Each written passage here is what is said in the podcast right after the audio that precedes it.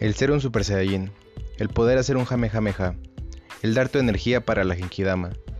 Todos alguna vez pensamos en ello y tenemos grandes recuerdos con Dragon Ball. Bienvenido al Saiyajin Mexicano Podcast, donde reviviremos algunas de nuestras vivencias y obtendremos juntos más conocimiento sobre Dragon Ball.